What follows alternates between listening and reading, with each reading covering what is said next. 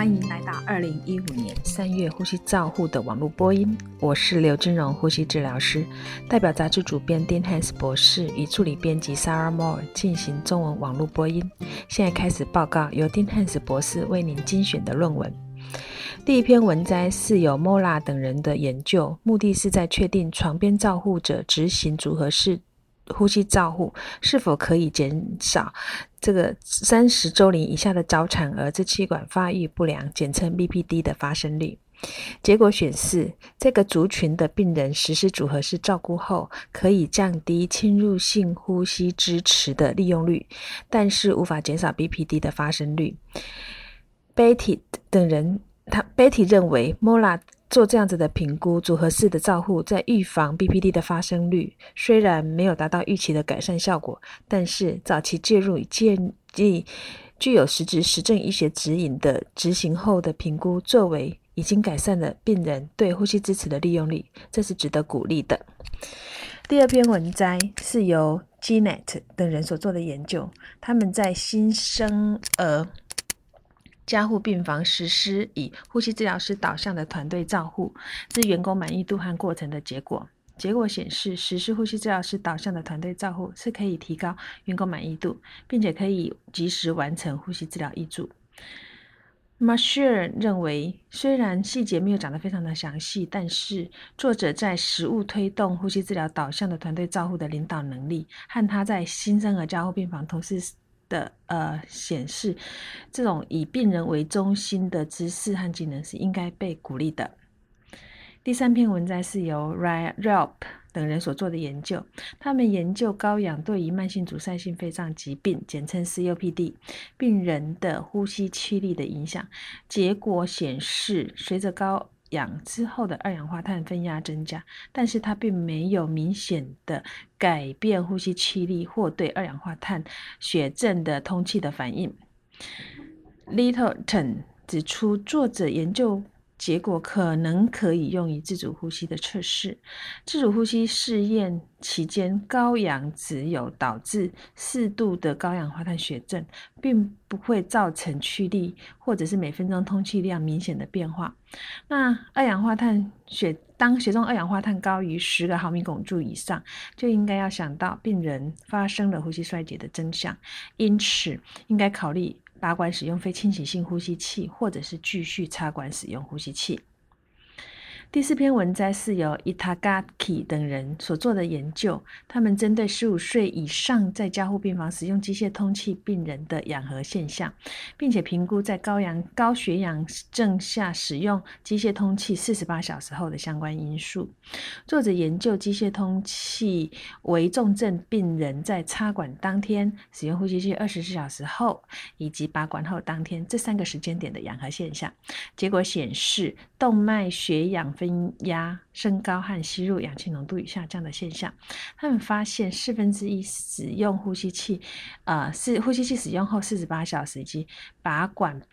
的病人在当天都有高血氧的现象。第五篇文摘是由恰卡。塔等人所做的评估，评估磁核共振（专简称 MRI） 专用的呼吸器的性能，结果显示没有一台 MRI 的呼吸器能够维持适当的潮气容积、吸入氧气浓度以及吐气末正压的设定值，所以建议病人在使用 MRI 在 MR 病人在 MRI 呼吸力学不稳定的时候，应该要密切的监测。第六篇文摘是由 Sim 等人所做的评估，他们评估九十岁以上啊住进加护病房病人的现象，结果显示这个族群的病人，他的死亡率为二十八点八 percent，高糖、营养差、高的 SAPS2 的评分，拒绝急救、DNR 医嘱和使用升压剂是死亡率的独立预测因子，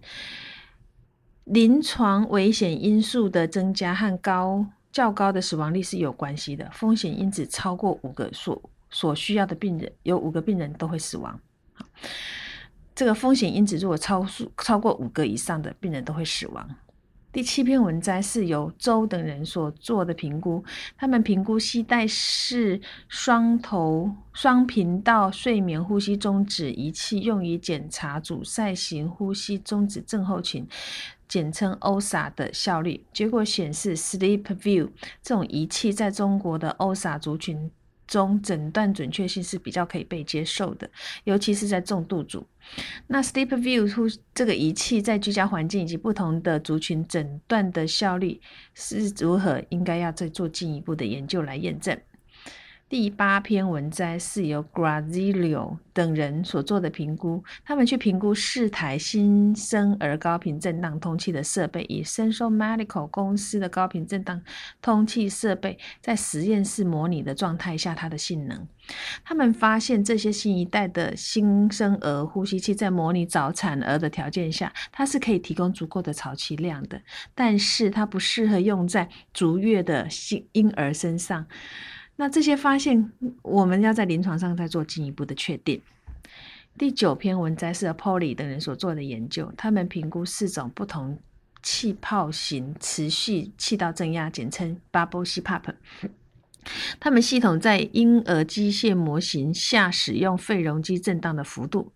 结果显示气泡型这种 bubble CPAP 它是可能提供可测量的通气的效果，但是需要更多的研究在自主呼吸的婴儿来确定这种泡气泡型的 CPAP 系统它的生理的好处是否仍然存在。第十篇文摘是由。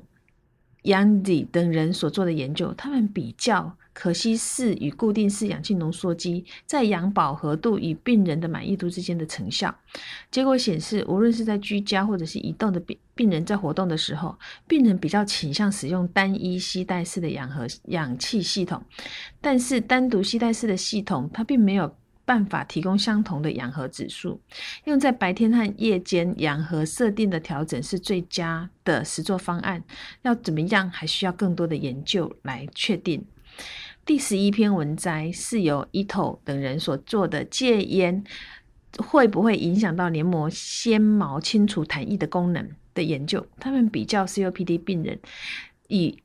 戒烟和还在抽烟的肺功能的。差异结果显示，COPD 病人戒烟一年后，他的黏毛纤维清除功能可以有效的改善。第十二篇文摘是由 Lanja 等人所做的研究，他们去啊研究那种侧卧卫生门下打开缓慢吐气，全部的缩写是 ELTGOL 这样子的一个。呃，方法在吐气的容储备容积 （ERV） 的现象，结果显示中度呼吸道阻塞的病人以这种呃 ELTGOL 的方式，它的 ERV 可以达到八十 percent 以上。这个技术是由物理治疗师或者是病人执行，对 ERV 的辨别有差别。所以作者给了一个结论，就是 ELTGOL 这种技术是呃是一个可以在线性的技术。第十三篇文章是由 Bennett 等人所做的研究，他们针对高解析度电脑断层扫描。看比较它的爆裂声 （crackles） 和传导气道的测量及肺气总分数之间的关系。虽然有爆裂声尺特特性和传导气声的测量和肺气总本身分数之间的一个显著的关系，但是这些相关性并不能排除有可能或者是偶然发生。因此，本研究并没有提供一个确切的证据来证明 COPD 的爆裂声 crackle 特征和高血度。度的电脑断层之间的变异相关。第十四篇文章是由 Cos 等人所做的研究，他们研究一种专门开发用在成人囊性纤维化 （cystic fibrosis） 病人，他的呃参数与他的体能活动之间的计划，在网际网络监视系统和鼓励病人。城市这种城市的可行性和可接受性，结果显示，借由网际网络的计划来鼓励这种成人囊性纤维化病人执行体能活动参与，是一个可行性而且可接受的方法。那经由电子移动设备的应用，我们的可行性可能因有能力进行计划而得到进一步的提高。第十五篇文摘是由 Hedge Ward 等人所针对一种具有精确性、可重复性一氧化碳扩散率的一氧化碳扩散模拟器，来评估医院肺功能检查实验室仪器的功能。结果显示，有四十三 percent 的一氧化碳扩散仪的精确度是不可被接受的，无法接受的。那不准确的原因是在吸入容积的测量误差。所以作者认为，一定要定期的去检查一氧化碳扩散模拟器它的性能。并且改善它的异常状况。比较一氧化碳扩散值的结果来自于不同的实验室报告时，你就要小心它之间的误差。第十六篇文摘是由 McCadence 等人所做的研究，他们去研究严重。呼吸严重的程度评分表，简称叫做 RSS，在乌干达农村的新生儿加护病房使用泡泡型的持续振动器 Bubble CPAP 的可行性。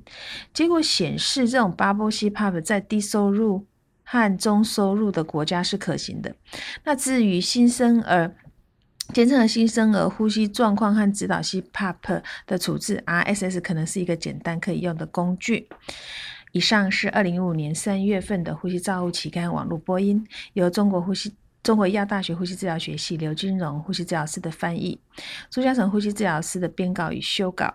如果您想进一步的了解原文的内容或过去的议题，请您上美国呼吸照护期刊网站 www 点 r c j o u r n a l 点 c o m。你也可以借由网络的订阅，自动收到未来的网络播音议题。谢谢您的参与，再见。如想进一步了解原文内容或期刊过去议题，请上美国呼吸照护期刊网站 www 点 r c journal 点 com。您也可以由网络上订阅，自动收到未来的网络广播议题。再见。